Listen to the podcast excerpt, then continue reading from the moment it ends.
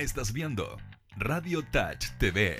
Sigue con Fanáticos Tenis. Entrevistas, discusión, análisis y opinión de Fanáticos Tenis.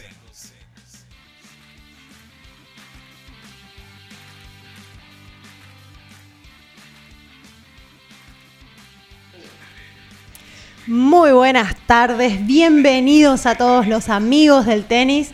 Una nueva, un nuevo programa de fanáticos del tenis. Siempre un placer estar aquí con ustedes, darles la bienvenida al programa. Mi nombre es Tatiana Carpio, los voy a estar acompañando durante estos 60 minutos. Y tenemos aquí en el estudio unos grandes amigos del tenis. Voy a empezar primero por amigos de la casa, Egoen, panelista del, del programa. ¿Cómo estás, Egoen, hoy? Muy bien, Tati, ¿tú cómo has estado? Muy bien, por suerte. Hoy, hoy, hoy un día bonito, así Sí, que hace bastante calor en Santiago, Sí. está bonito el día. De a poquito va, va normalizándose la cosa. Sí, eso es. Así que un gusto tenerte aquí. Gracias por la invitación y aquí a los amigos para compartir de lo que más Hoy nos tenemos, hoy apasiona. tenemos unos temas muy interesantes para conversar. ¿eh? Así bien pauta, que hay bastante tema, así que Exactamente. a darle nomás. Exacto. Y a mi izquierda, a la derecha de la pantalla, tengo a los amigos de la AICIED. Ahora les vamos a comentar quién es- de qué se trata y de qué manera están aportando al tenis. Noelia, Robinson, ¿cómo están? Muy buenas tardes, Tati, ¿cómo estás? Muy buenas tardes también. Eh, muchas gracias, muy bien, contentos de estar aquí, gracias por la invitación y bueno, felices de poder aportarle también al tenis eh, desde nuestras áreas. Sí, muy interesantes los temas que vamos a conversar, así que ahí nos van a estar comentando un poquitito. Vamos a conversar acerca del coaching aplicado al tenis, al deporte, que es un tema que, bueno, estábamos conversando detrás de cámaras muy interesante, que está empezando a pegar, y yo creo que en el, en el tenis principalmente puede ser un gran, gran aporte, ojalá al tenis nacional. De todas maneras. Yo creo que sí. Muy bien, empecemos directamente porque me gustaría saber un poquitito de esto. Eh, cuéntenme un poquito ustedes, chicos, de dónde vienen, qué es lo que están haciendo y un poquito también sobre la- el acuerdo que están haciendo con la NETECH, también tengo entendido. Bueno, Tatiana, te comentamos y bueno, a todos los, los oyentes. eh, la ICIED viene de un proyecto que nosotros teníamos desde nuestra consultora Motivarte. Es una consultora que trabaja específicamente lo que es coaching deportivo y tenemos la primera academia especializada en este tema de la región. Y ICIED se junta a un grupo de países, somos ocho países actualmente, trabajando lo que es la Asociación Internacional de Coaching, Innovación y Emprendimiento Deportivo. Desde nuestra bueno, responsabilidad social, somos varias organizaciones trabajando en cada uno de los países y Chile tiene eh, la, bueno, en este caso, la alegría de poder ser la sede hasta el 2024, ¿ya? Bueno. Tenemos la junta directiva conformada por varios miembros de la ICD Internacional y bueno, estamos en estos países de la región y acabamos de firmar un convenio muy importante, eh, no solamente también con la NETECH, sino con la Universidad de Granma en Cuba. Por ende, eh, nuestra, una de nuestras bases es lo que es la investigación. Por eso me encantaría poder trabajar también con el tema del tenis, porque hay mucho que poder relacionar en base a lo que es la motivación y todo el trabajo que se puede hacer con, con el deportista en este caso. Sí, bueno, en cuanto al tenis, que es un deporte tan exigente a nivel mental, psicológico, yo creo, eh, me imagino que debe ser muy importante el trabajo que están haciendo. En todo caso, quiero que le cuenten un poquito a la gente de qué se trata el coaching en sí, porque hay mucha gente, eso conversábamos, en el tenis o en otros deportes se confunde un poco el concepto entre coach o coaching por ahí. ¿Qué, si ustedes le pudieran explicar en pocas palabras, ¿qué significa el coaching? Eh, ya, el coaching es un proceso conversacional en donde trabajamos acompañando al deportista, ¿ya? Puede ser de manera individual y de manera colectiva, pero básicamente en qué los acompañamos, en el logro de sus objetivos. Esperamos que ellos se hagan conscientes y que reconozcan cuáles son sus objetivos, capacidades y habilidades y en, ese, en base a esas trabajamos y los acompañamos en el proceso. Nosotros no somos entrenador, que es de donde viene la palabra coach, sino que trabajamos desde las bases del acompañamiento, de la escucha activa, eh, de reforzar sus liderazgos y todo el trabajo en equipo, pero más en el tenis de cómo los eh, desarrollamos desde esas capacidades que ellos tienen, que son propias, en base al trabajo del entrenador también, y los potenciamos y estamos acompañando el proceso para que ellos puedan lograr el objetivo alcanzar, que quieren desear. Yo creo que es parecido, pero no sé, eso es lo que quiero cachar la diferencia.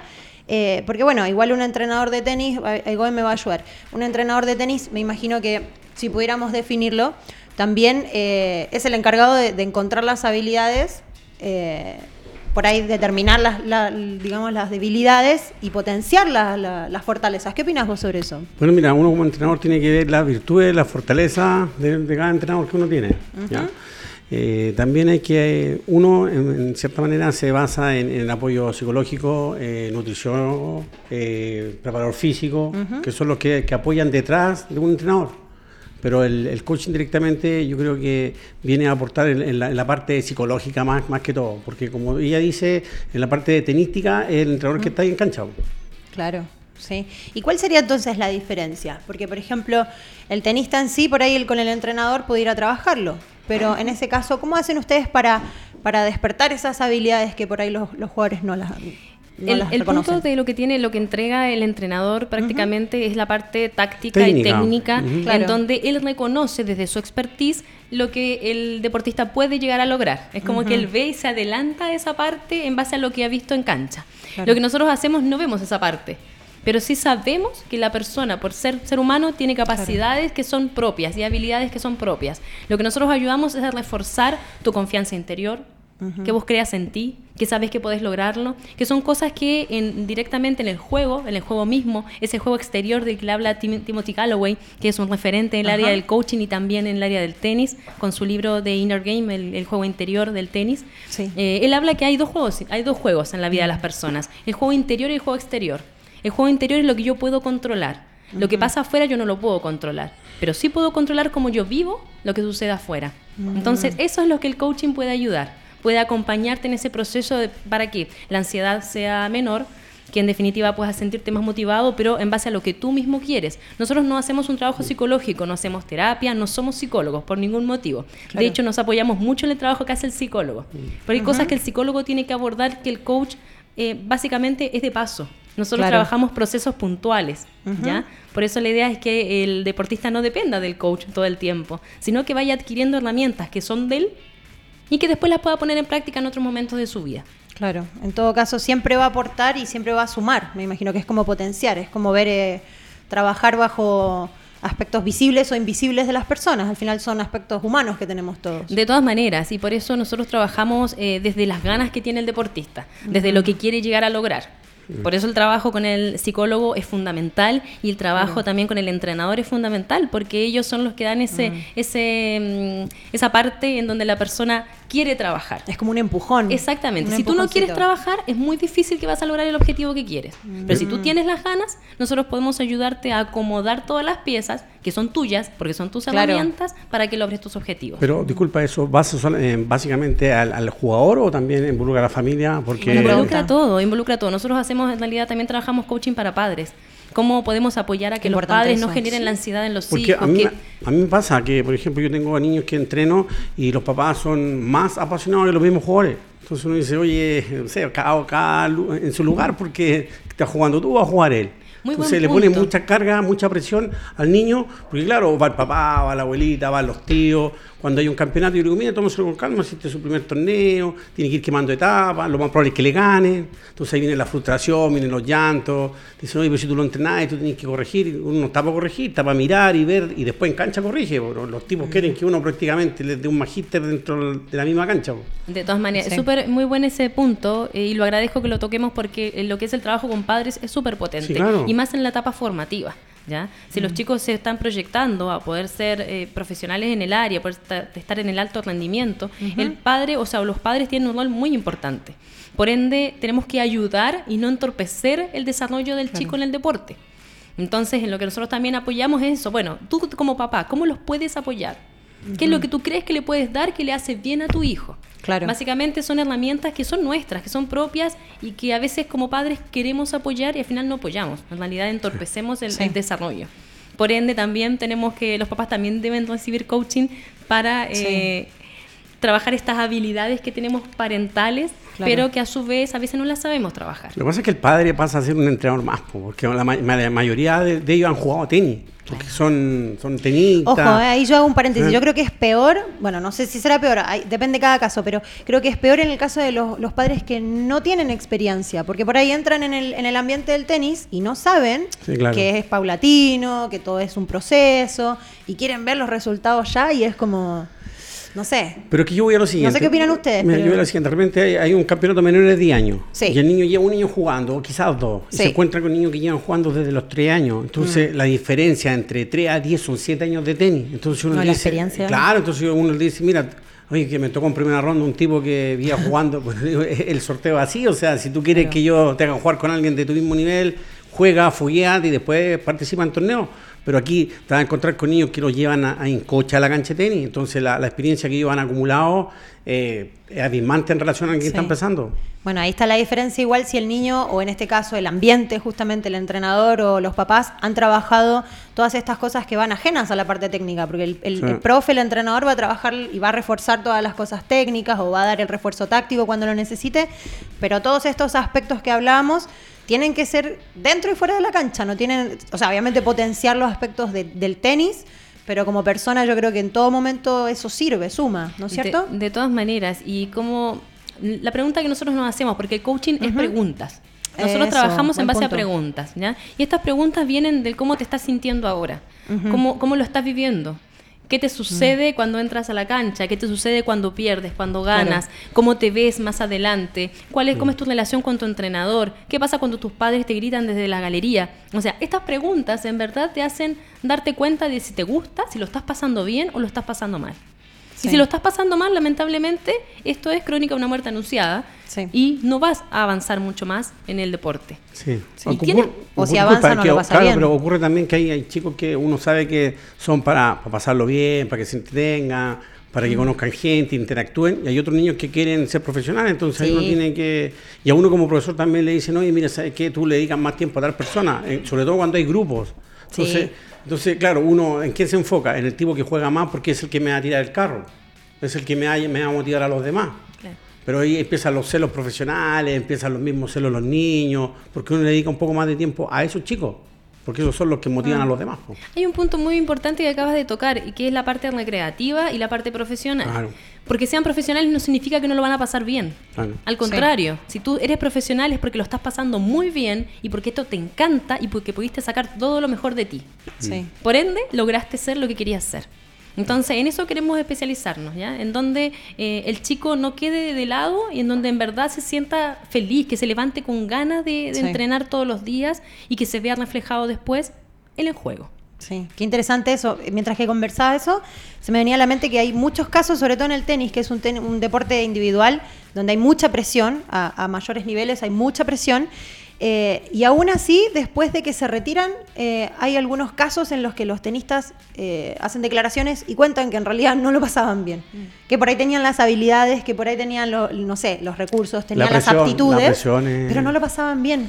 Y uno dice, wow, ¿cómo puede ser que no lo pasaba bien con lo bueno que era? Imagínense si esas personas realmente pudieran, eh, no sé, focalizarse y sacar el máximo de su, de su potencial. Yo ahí concuerdo contigo, Imagínense. pero también va en la madurez de cada persona también. Bueno. Entonces eso es un punto aparte. O sea, yo, yo hago clases, por ejemplo, a niñas, a hombres, y yo siempre me doy cuenta que la mujer es más mora que el, que el- que el chico. ¿Sí? Sí, sí. Y de Mira. hecho, a mí dicen, ¿quién, quién tiene más habilidades?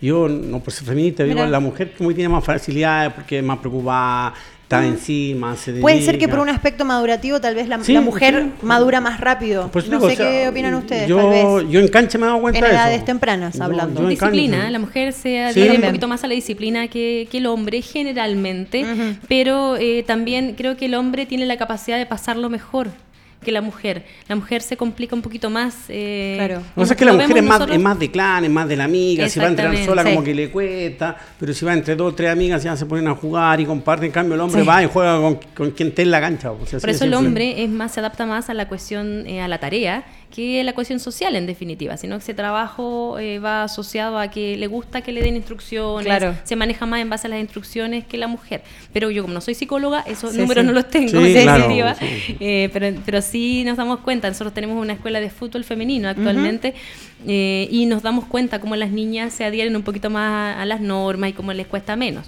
Pero Claro. en general, en base a nuestros clientes, eh, el hombre sufre mucho y aunque no lo crean, el hombre sufre mucho el no poder exteriorizar lo que siente.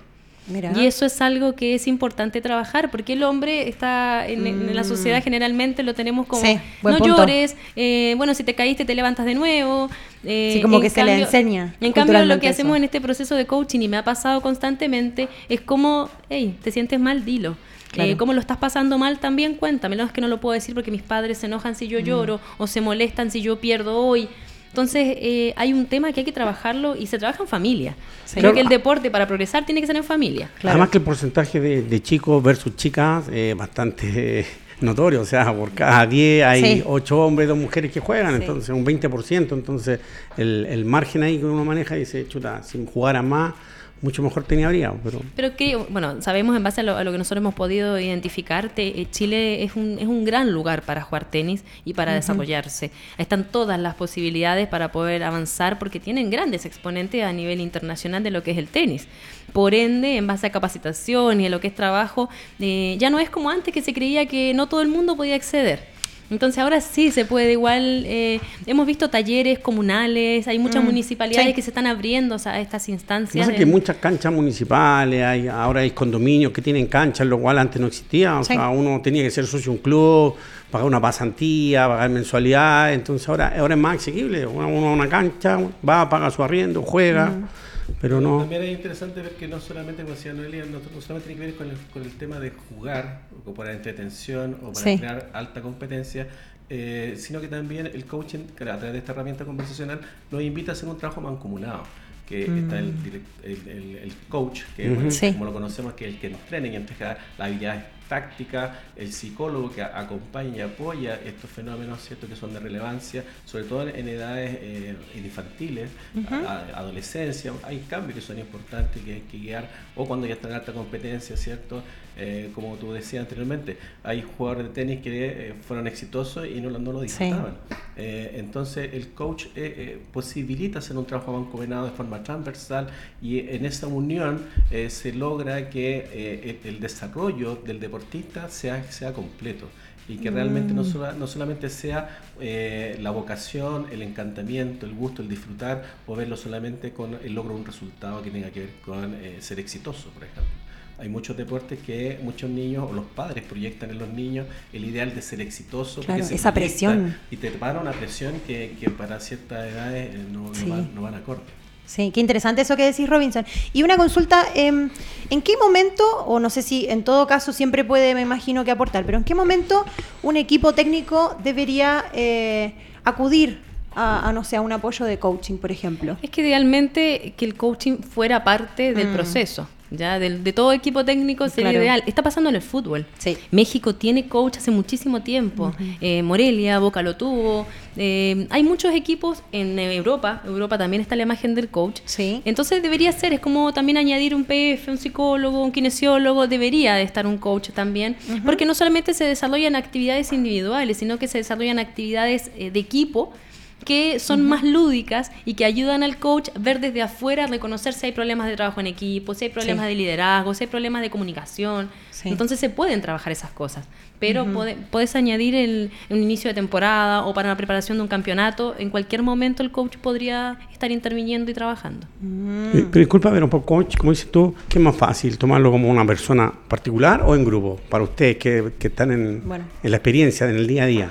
Eh, tú preguntas individualmente si a mí me, si te conviene más tomarlo No, para no, un me refiero puro- profesionalmente. ¿Y ¿Cuáles son los ma- mayores resultados? ¿En grupal ¿dónde o personal? Porque como lo que me dice a mí, yo te- tengo una escuela de tenis y tengo 20, 30 jugadores y saco dos buenos versus... Mira, idealmente como recomendación que puedas trabajar individual y grupal.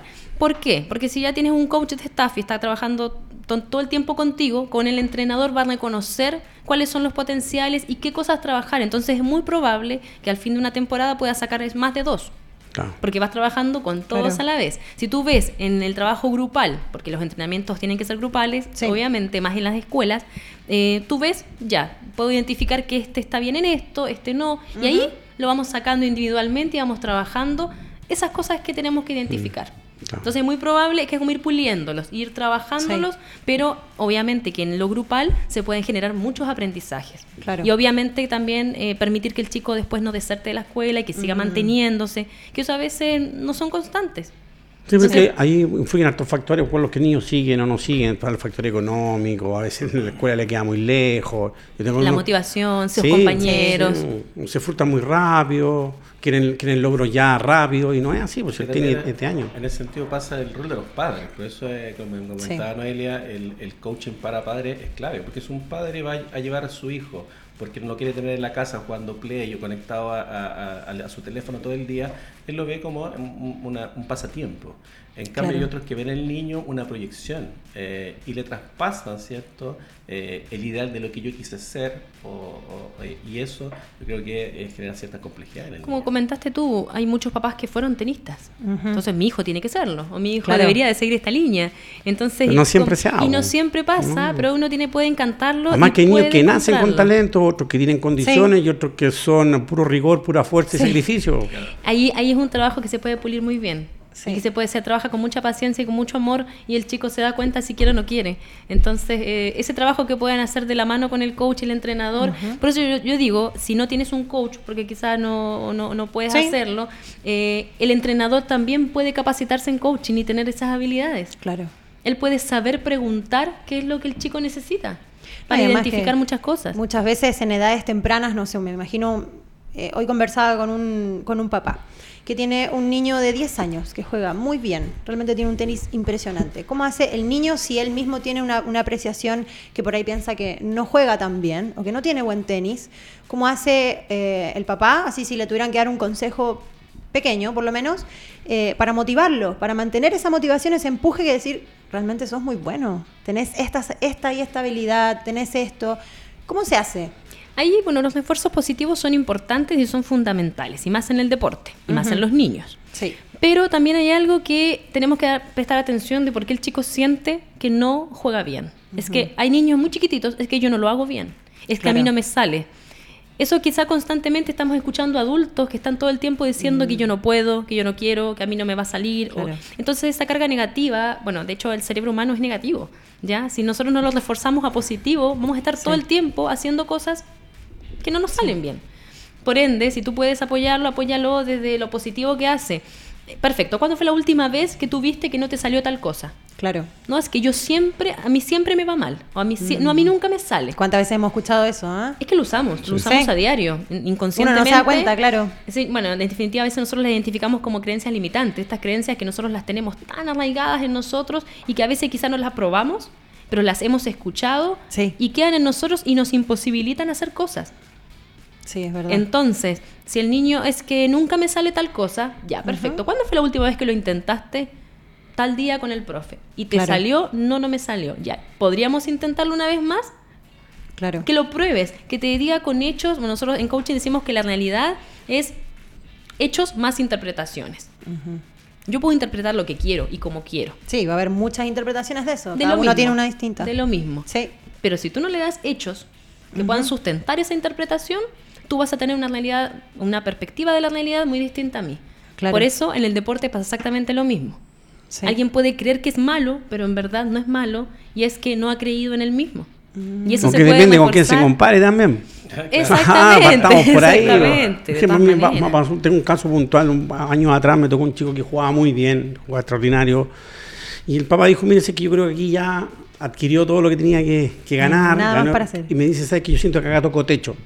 Y yo le- llevaba un par de años jugando. Yo le dije, mira, aquí nadie ha tocado techo, tú tienes que tomarte con calma, estos son procesos, son etapas que tienes que superar. Me dijo, ¿sabes que Yo me lo voy a llevar a otro lugar. El tipo se lo llevó a otro lugar. Y dentro de todo lo bueno que él era en el club, en el otro club pasó a ser el más malo de todos. Sí. O uno del montón. Entonces yo le digo, tómenselo con calma, si acá puede ser bueno, pero en otro lugar no va a ser tan bueno. Claro, es muy triste, o sea, muy difícil cuando hablas en, en deportes individuales, el tema de las comparaciones son Sí. O sea, es ilógico no pensarlo. Pero cuando uno trabaja en la formación de un profesional, en cualquier área, ¿ya? Eh, tenés que pensar en, en lo bueno que puedes hacer tú, sin comparar para el lado. Sí. Porque eso te genera mucha ansiedad, te genera mucho nervio, mucho estrés innecesario. Sí. Entonces, si quieres compararte, ya, compárate o intenta ver cuál es el... Yo siempre lo digo, eh, como hay entrenadores que han visto o han hecho una línea de trabajo en base al trabajo de otros y han sacado lo mejor de cada uno. Guardiola, por ejemplo, es uno de ellos. Sí. Entonces, viendo cómo han trabajado otros, y él no solamente en el fútbol, sino él ha tomado entrenadores de otras áreas.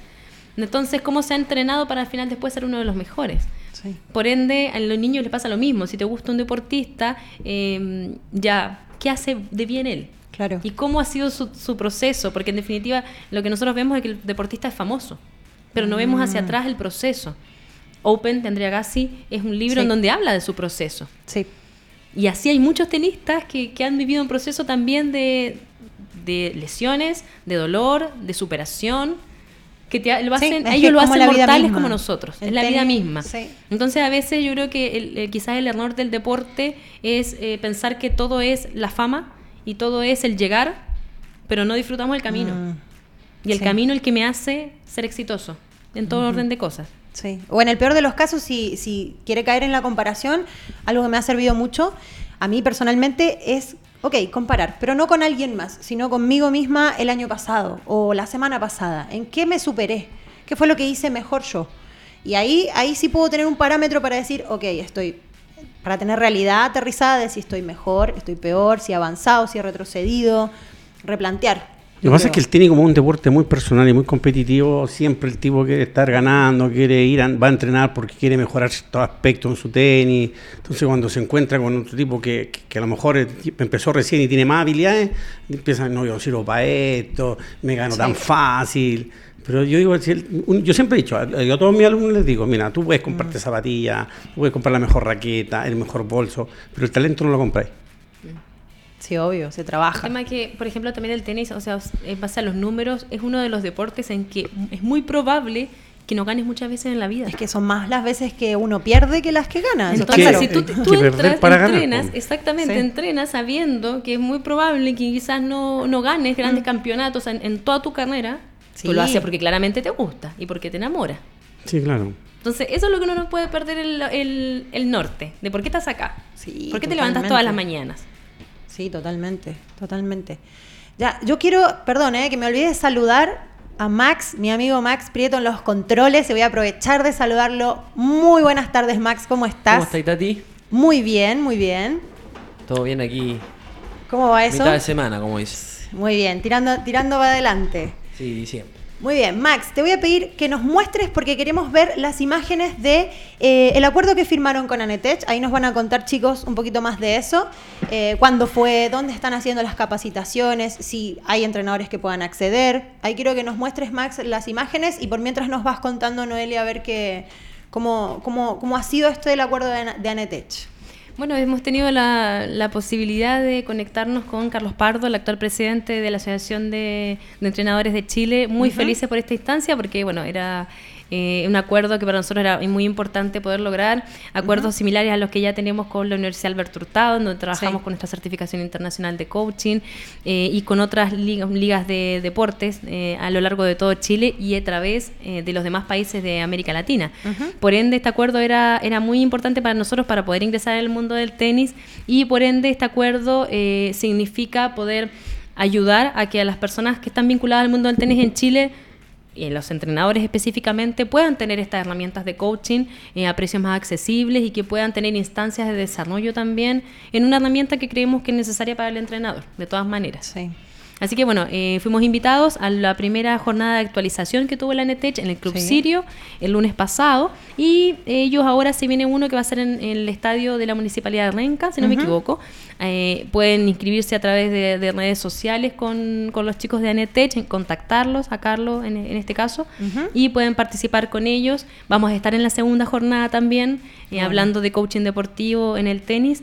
Y, y bueno, para nosotros es, es muy bueno y vamos, creemos que hay- eh, ese día fue muy interesante porque pudimos hacer la firma de convenio, pero también pudimos tener eh, la primera capacitación Sí. Habían más de 30 eh, entrenadores de tenis y fue muy muy entretenido, donde pudimos generar muchas eh, muchas sinergias Sí. y, y bueno, creemos que esta herramienta de todas maneras es, es potente. Sí, ahí vemos la convocatoria, en verdad, muchos muchos entrenadores. Me comentabas que también había gente de Argentina también. Sí, habían dos entrenadores, una que ya estaba en Chile, si no me equivoco, y otro que es chileno que está trabajando en Argentina. Mira. Eh, los pudimos conocer ese día, así que fue muy, muy interesante.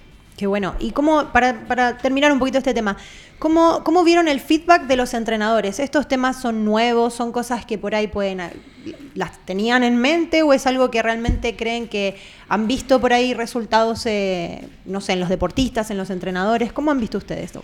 Es nuevo, relativamente nuevo, Tatiana, porque eh, coaching deportivo está recién llegando a Chile Sí. eh, con alto impacto. ¿ya? Claro. Entonces, para ellos es como mm, a través de preguntas Mm. que el deportista mejore es como extraño. Hasta que no lo llevas a la práctica es súper ex- extraño. Nuestros cursos son teórico-práctico, entonces siempre estamos dando ese reforzamiento. eh, pero creyeron, estoy segura que entendieron y creyeron que era una herramienta que podían pulirla y potenciarla. Sí. Así que por ende creemos que es una, una muy buena instancia para que los entrenadores puedan puedan básicamente eh, reforzar estos aprendizajes y tener más, más logros.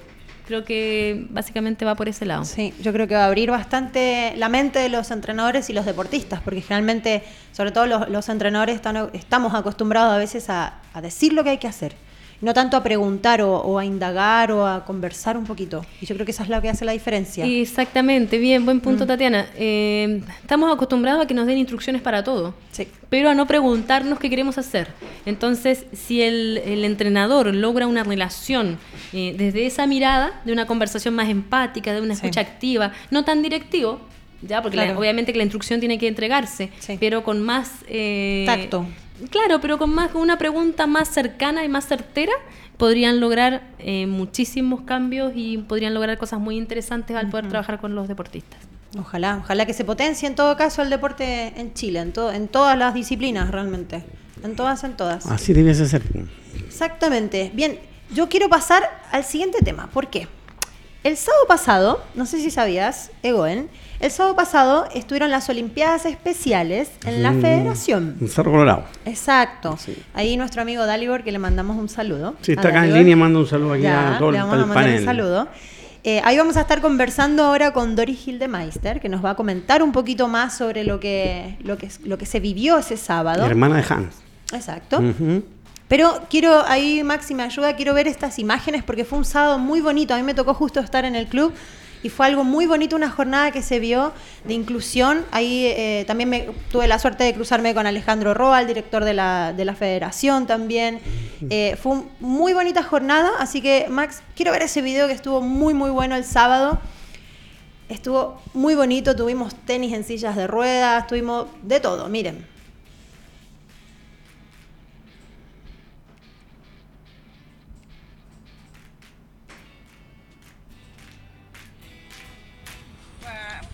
Buscando el semillero y hoy día ya descubrimos dos nuevos. aprovechar esta oportunidad que nos dan a, a participar y suerte a todos, que lo pasen muy bien. Para nosotros acá en Chile ya nos sentimos en la casa. Eh, venimos trabajando ya hace eh, bastante tiempo con la federación y entonces nuevamente un gran agradecimiento a todas las personas además que forman la federación.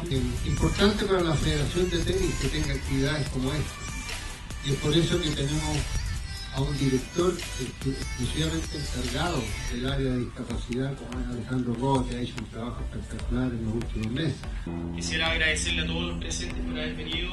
Quisiera agradecer también al directorio de la Federación, en especial al señor presidente, don Sergio Elías, quien siempre ha estado muy activo y apoyando en cuanto se, se creó la idea de, hacer un departamento exclusivamente para, para este tipo de iniciativa, inclusión general.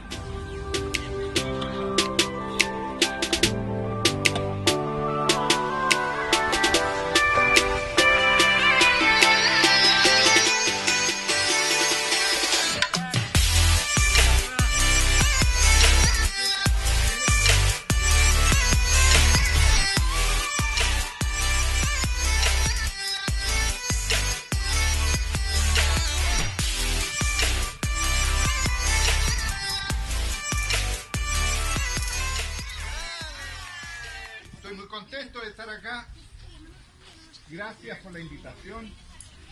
Gracias por mi- de permitirme de pasar un, un rato con ustedes.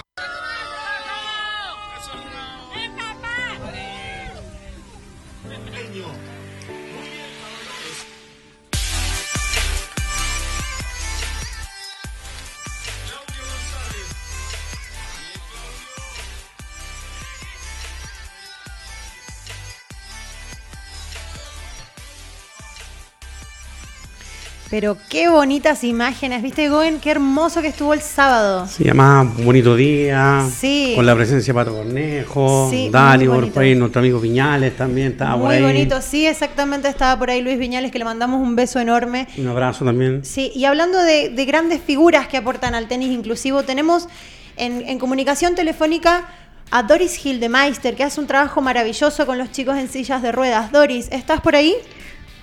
Sí, hola, buenas tardes Radio Touch. Muchas gracias por darme este espacio. Bienvenida, Doris. ¿Cómo estás? Bien, muy bien, gracias. Qué bueno, te saludamos desde aquí. Tenemos a los chicos de la ICIED, Noelia, Robinson y Egoen que te están saludando. Queremos que nos, Ah, hola, ¿cómo están? Bienvenido usted. Queremos que nos cuentes un poquitito. Recién estábamos viendo imágenes de lo que se vivió el sábado en las Olimpiadas Especiales en la Federación, pero queríamos que nos cuentes de, tu propia voz qué es lo que pasó el sábado pasado. Bueno, el sábado pasado fueron las Olimpiadas Especiales organizadas en conjunto con la Federación Tenis, porque la Federación de Tenis ahora tiene un departamento de mm, tenis inclusivo que se formó hace muy poco, que yo lo encuentro maravilloso. Y porque ahí tenemos eh, distintas disciplinas, que es el tenis en silla rueda, está el- la disciplina de talla baja también y el tap, que es del tenis adaptado. Y el sábado entonces, bueno, hi- hice una clínica para todos a medida que iban llegando, para como para juntarlos, esperando que lleguen todos. Luego se organizó en las canchas, en distintas canchas, un pequeño round robin de cada disciplina, silla rueda, tap y talla baja. Y después, bueno, después eh, vino también Patricio Cornejo, hizo una clínica para ellos y estuvo muy bueno y compartieron mucho entre ellos. O sea, yo encuentro que es una muy linda y productiva disciplina. Sí, realmente se vieron, por lo menos los chicos se veían felices los que estaban jugando ahí. Sí, muy contento y es muy bueno y ojalá podamos repetir eso en un futuro cercano. Sí, es verdad. Y, y contanos, Doris, eh, ¿qué otras instancias tienen a, a nivel como anual? ¿Qué otras instancias de calendario tienen para, para poder participar aparte de las competencias? ¿Existen más instancias como esta? Ah, bueno, yo em, mañana voy al Instituto Teletón en la mañana hacer una presentación como para captar más jugadores de tenis en silla de ruedas. Sí. Entonces voy a hacer una pequeña clínica en conjunto con la Federación de Tenis también. Qué bueno. Y la cosa es encontrar semillero, te fijas, necesitamos Sí. semillero ahora porque, o sea, necesitamos nuevos jugadores. Y el próximo año queremos ir nuevamente a regiones, aunque yo fui a, regio- a regiones hace varios años atrás. Y así como nacieron, nació el tenis en silla de ruedas en las regiones. Pero tenemos que ir nuevamente como ir reforzando. Claro. Y actualmente, ¿cómo, cómo es el, el nivel? En tu caso, yo sé que trabajas con, con lo que es tenis eh, sobre sillas de ruedas. Em, ¿Cómo es el nivel del tenis a nivel nacional? ¿En silla de ruedas? No, estamos muy bien porque tenemos a, a ver, tenemos a Alexander Cataldo que está rankeado en el ranking mundial, 22, 23, porque tú sabes que eso varía toda la semana según Claro. el ranking de la Federación Internacional. Y también tenemos a Macarena Cabrillana, que está muy alta, está Jaime Sepúlveda. Hay varios que están jugando lo- todos los torneos del circuito del Uniclo Wheelchair Tennis Tour. Y ahora en abril vamos a celebrar la 24 versión del Chilean Open, que es un ITF3, que se juega en el Estadio del Banco Chile. Y se va a jugar la séptima versión del Antofagasta Open, que es un futuro, pues bueno. también es de la Federación Internacional. Qué bueno, qué bueno. Y ahí vienen jugadores de todas partes del mundo. Maravilloso. Bueno, realmente a mí me emociona ver eh, esto- estos ejemplos, porque son ejemplos vivos de superación. Cada una de las personas que vemos ahora en imágenes que las estamos viendo son ejemplos de superación. Me imagino la alegría que sienten ellos en la cancha, solo con entrar a la cancha, yo creo. Sí, claro, ¿no? Y les cambia la vida, te fijas, Sí. porque si un joven ha tenido un accidente o cualquier cosa, que obviamente que se deprime, pero el- con, a través del deporte se re- o sea, entra a la sociedad de nuevo, ¿te fijas? Sí. Se reinserta. O sea, puede compartir con su con sus padres, hacer deporte y se le abre o- o- otra, otro campo. Sí, tal vez gente que pensaba que no era capaz, eh, que, que importante que estén haciendo este semillero de ir a reclutar jugadores. Porque me imagino que hay muchos que Claro. ni siquiera han intentado y que tal vez tienen muchísima habilidad y, y el día de mañana pueden representar a su país. Sí, claro, obvio. Además que, mira, con la discapacidad la vida no termina, la vida sigue con la discapacidad. Exacto, exacto. Bueno, nosotros tuvimos hace algún tiempo atrás, hace poquitos programas, eh, no, no me acuerdo de Sí, como hace un par de meses atrás, un mes ¿Sí? y medio atrás, Ah. por octubre. Sí, a Luis Viñales, que tuvimos la suerte de tenerlo aquí, y bueno, él es un ejemplo vivo. Qué alegría que tengan exponentes de ese, de ese nivel trabajando para motivar y ojalá que tengan mucho, muchos más reclutados. Ojalá que se mantengan en el deporte. Hola, Doris. Primero empiezan por su por su rehabilitación Sí. y, y después ya se dan para lo competitivo. Ahora para Tokio va ya está clasificado Cataldo, la Macarena seguramente y Jaime Sepúlveda tal vez. Eh, Dori, mira por acá te habla de Conjase. Eh, tengo una duda, me gustaría saber de parte tuya eh, cuál es la manera de reclutar gente para que vaya a la Olimpiada, si tienen algún requisito, hay niños que están empezando a jugar, tú acabas de mencionar que, que reclutas en la Teletón, me gustaría saber si en la Teletón hay talleres o solamente ustedes van a hacen una clínica y ven los niños que tienen condiciones, porque la verdad que un tipo que queda con alguna discapacidad eh, son años para formar un jugador, entonces tomarlo es como enseñarle a escribir un idioma nuevo. Bueno, eh, primero vamos a, ¿cómo se llama? Los centros de rehabilitación, generalmente la Teletón. Pero disculpa, pero ellos tienen profesores o solamente usted hace una intervención y ven los que tienen condiciones, porque yo tenía entendido Claro, que vemos había- los que tienen condiciones, ellos igual tienen una, una escuela de tenis en silla de ruedas una vez a la semana, y yo también hago una escuela gratuita en las canchas de la Federación de Tenis, Ya. eh, pero ahora ya terminamos ahora en diciembre, y después empezamos en marzo o abril nuevamente, y están todos invitados los que pueden ir. Tienen Claro. que ser discapacitados físicos, sí. Ya.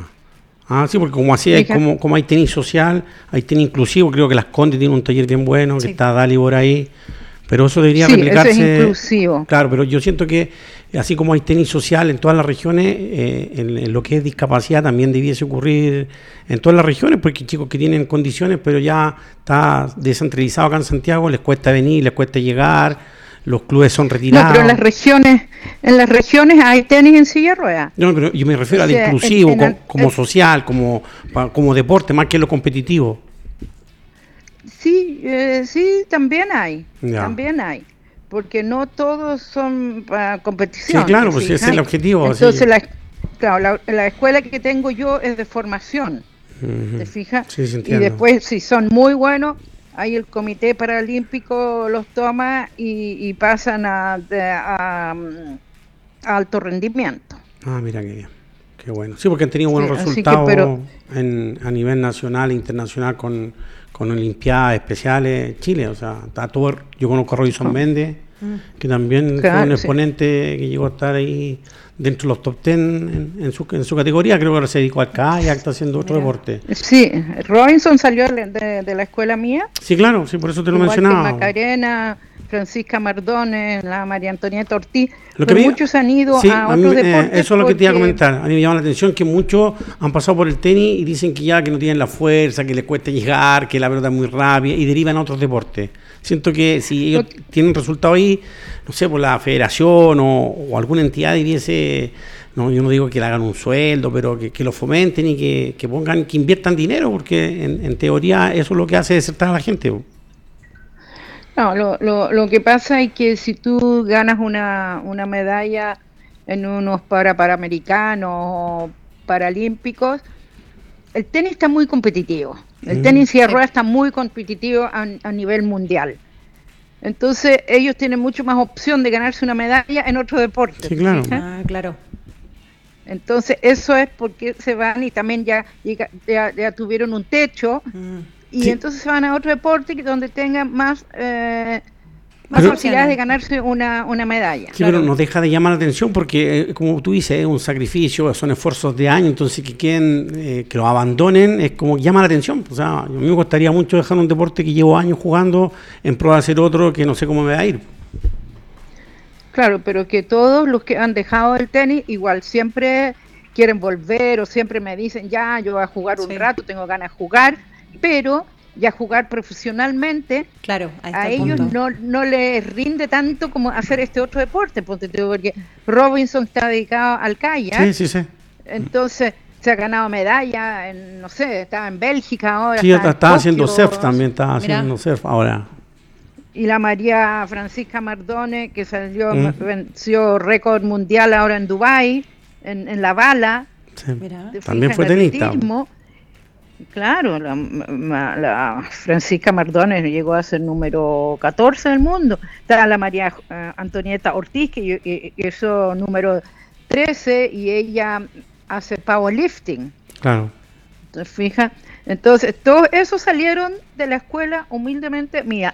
No te felicito por la labor que ha hecho durante años. También siento que es algo que, que hacía falta que la federación se pusiera un pantalón largo ahí con los chicos de, Sí, un reconocimiento, es como un mimo. Eh, sí, pero sí, yo creo que también la Teletona también ha generado esa instancia. Yo creo que ayuda a visibilizar, pero en realidad, así como Doris eh, trabaja, yo la he visto varias veces eh, trabajando en la federación y es admirable. Tal vez hay muchas cosas que no se, no, se, no se logran ver, no se logra visibilizar, pero hay un trabajo maravilloso. Y Doris, déjame que te diga, pero yo creo que esos, estos jugadores, estos deportistas, que estábamos mencionando, que tal vez se han alejado del tenis, yo creo que si se mantienen en el deporte, eso también es mérito, mérito tuyo finalmente, independiente de si se mantienen o no en el tenis, me refiero. Bueno, puede ser, no sé. Ahora está María Paz Díaz también, pero ella se dedicó al modelaje también. Mira. Y también jugaba tenis. Sí, pues concursó en Miss, no sé, ahora Miss en silla de rueda o algo así también. Sí. Y no, están todos metidos. Mira, salió, no sé si ustedes leyeron el libro que se llama Y me volví a levantar, que es un libro muy bonito.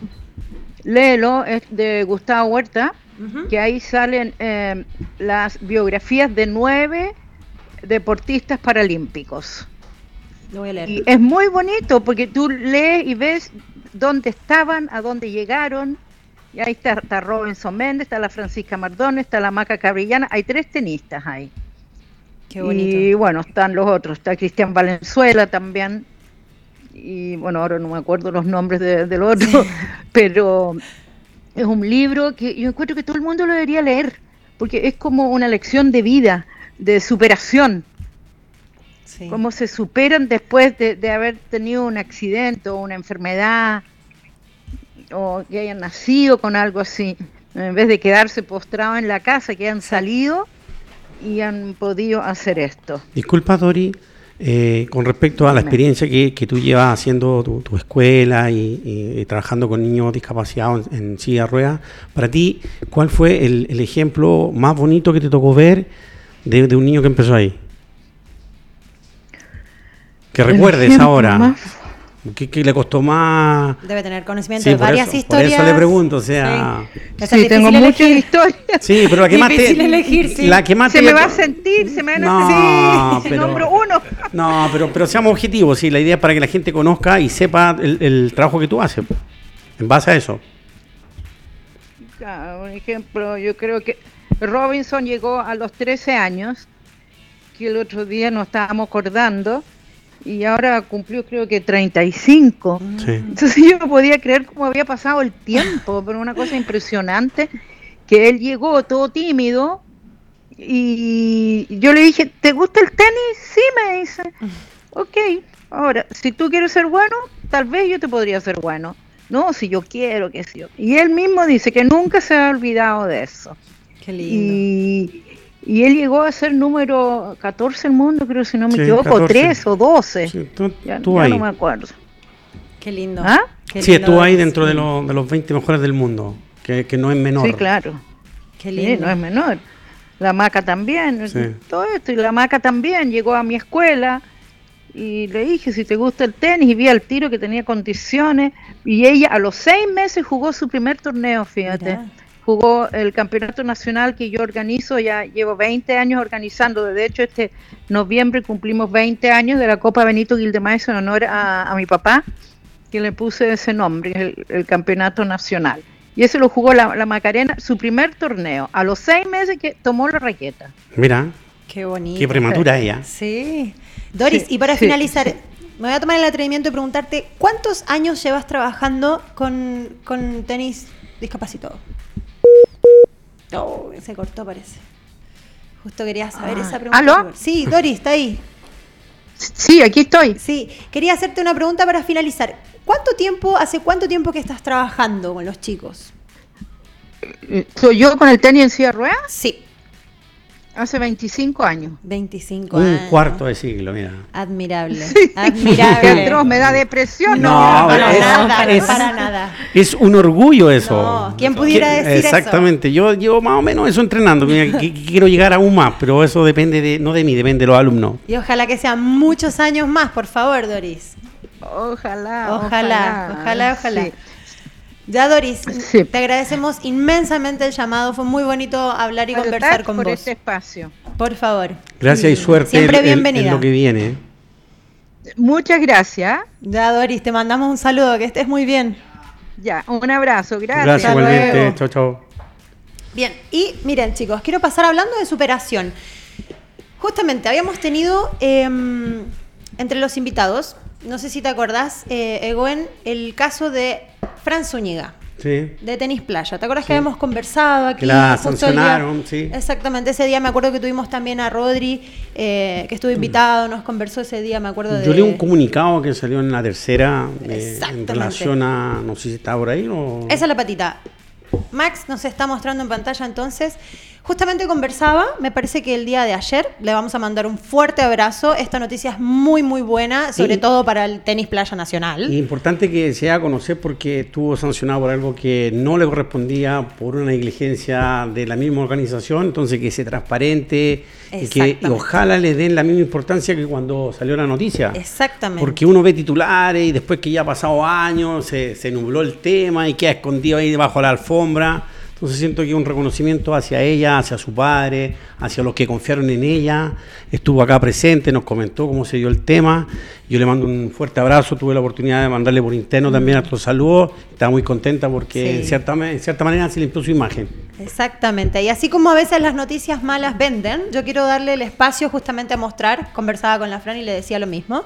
Me parece muy importante, recordémosle a la gente, esto sucedió en el 2014 en los Juegos eh, Bolivar- Bolivarianos en Perú, donde a ella le habían eh, dado doping positivo porque supuestamente había tomado eh, un té de coca que estaba en el menú, recordemos. Claro, que la misma organización se los daba, no solamente a ella, sino que a todos, le puede haber tocado a cualquiera. O sea, desafortunadamente fue ella. Exactamente. Y bueno, justamente ahora el Comité Olímpico de Chile confirma que en realidad la sanción que habían dado en- por el dopaje no tiene ningún efecto. Yo lo que no se me olvidó preguntar a mí, ¿qué pasa con las medallas? Porque yo sí tengo entendido que esas medallas ya las ganó Sí, y se luego, exacto, pero ellos se las restituyen, porque yo siento que cuando tú ganas una medalla te dan un, un premio en- eh, económico Sí. por obtenerla, entonces no sé si a ella se lo quitaron, lo mantuvo, porque están Ahí vamos a consultarle qué habrá pasado con eso Claro, porque o sea, en teoría debiesen devolvérsela, pues si se la ganó en cancha no, no deberían Sí. porque ha pasado tanto tiempo que quedaron las medallas después dando vueltas, ya no le importa mucho el tema, pero le importaba que limpiaran su imagen, más Mm. Sí, que, más que el dinero. Pero es importante para un deportista que sabemos que en Chile no se gana mucho dinero con el deporte, menos en este tipo de, de disciplina que, son, digamos, se están recién dando a conocer, no como el, que el tenis, que uno dice, ah, ganan cifras exorbitantes, ganan millones y los entrenadores ganan plata, todos creen que uno gana plata, pero de- depende de, de quién uno entrene también, pues, De y- todas y dónde entrene. pues. Sí, bueno, de todas maneras le vamos a desear la mejor de las suertes. A la Fran Zúñiga le está yendo muy bien. Comentemos a la gente, ella está número 57 del mundo.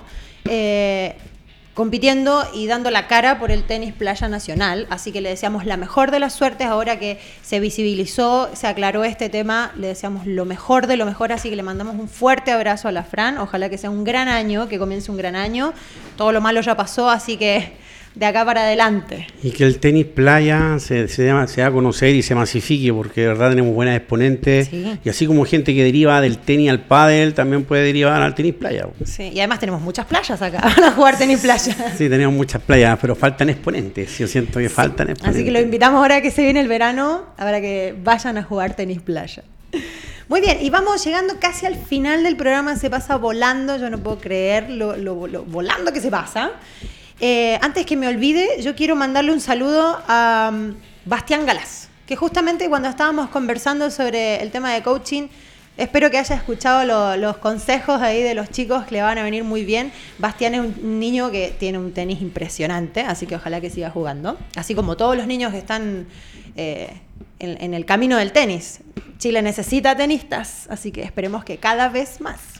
Esperemos que cada vez más. Así es. Así que muchas gracias chicos por haber venido. Espero que lo hayan pasado muy bien. Ojalá, no sé si quieren decir unas palabras más a la gente. No, muchísimas gracias a ustedes por la invitación. Lo pasamos súper. Sí, en verdad se fue volando esta hora. Eh, y bueno, invitamos a todos los que quieran eh, saber más sobre coaching deportivo y los que quieran especializarse. eh, que nos puedan contactar, contacto arroba ¿por dónde? academiamotivarte.com y también contacto arroba isiet.org para las organizaciones, empresas, instituciones, todo lo que quieran hacer nexos con nosotros para que nosotros podamos apoyarlos en esta herramienta tan bonita que es el coaching en el deporte. Así Sí. que y muchas gracias a ustedes por esta invitación tan especial. Sí, que les va a venir también al deporte de Chile todos esos consejos. Así es. Y Y ah, Sí, díganos. Y invitarlos también a, a este capacitación que está haciendo la ANATECH, ¿cierto? Sí. En, eh, ¿Saben cuándo va a ser En exactamente? Renca creo que es la otra, ¿no? De Renca, sí, la municipalidad Sí. de Renca. así que cordialmente todos invitados. También para que sigan las redes sociales de ANETECH y puedan averiguar eh, para poder inscribirse los entrenadores. Perfecto, los dejamos todos invitados. Egoen, muchísimas gracias por venir. No, de nada, gracias. Esperemos a que siga muy bien la semana. Sí, es de esperar que siga así. Le mando un saludo a todos. También la- en a un programa anterior hablamos del Club Español, en el cual yo tengo Sí. un amigo por allá, que ya que hablamos del club, se, se sintió el hombre porque me mandé un saludo. Quiero hacer una, ahora, una fe de ratas, como decía mi amigo por ahí. Sí.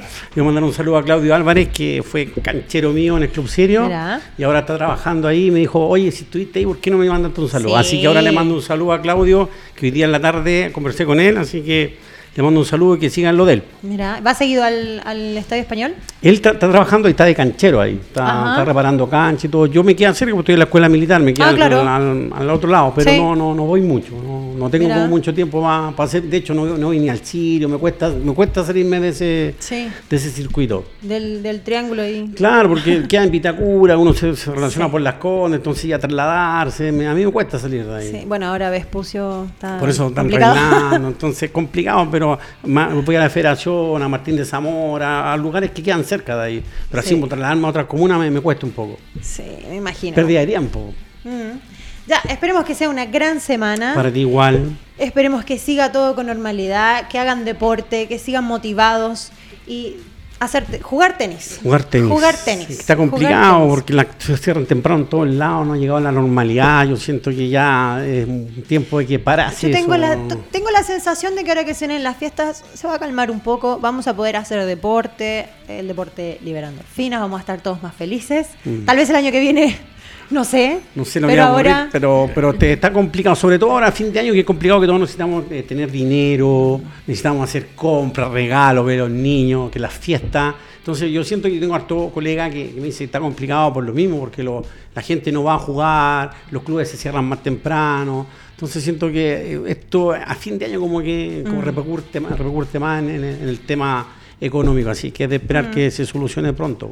ya, tiramos entonces buena onda para todos. Sí, claro. Exactamente. Así que muchas gracias. Ahora sí me despido de ustedes. Muchas gracias por acompañarnos. A todos nuestros amigos del tenis los esperamos en el próximo programa. Les mandamos un fuerte abrazo y jueguen tenis. Jueguen tenis, vivan tenis, respiren tenis. Saludo al sur también, hay hartos amigos por allá, Rodrigo González, te mando un saludo.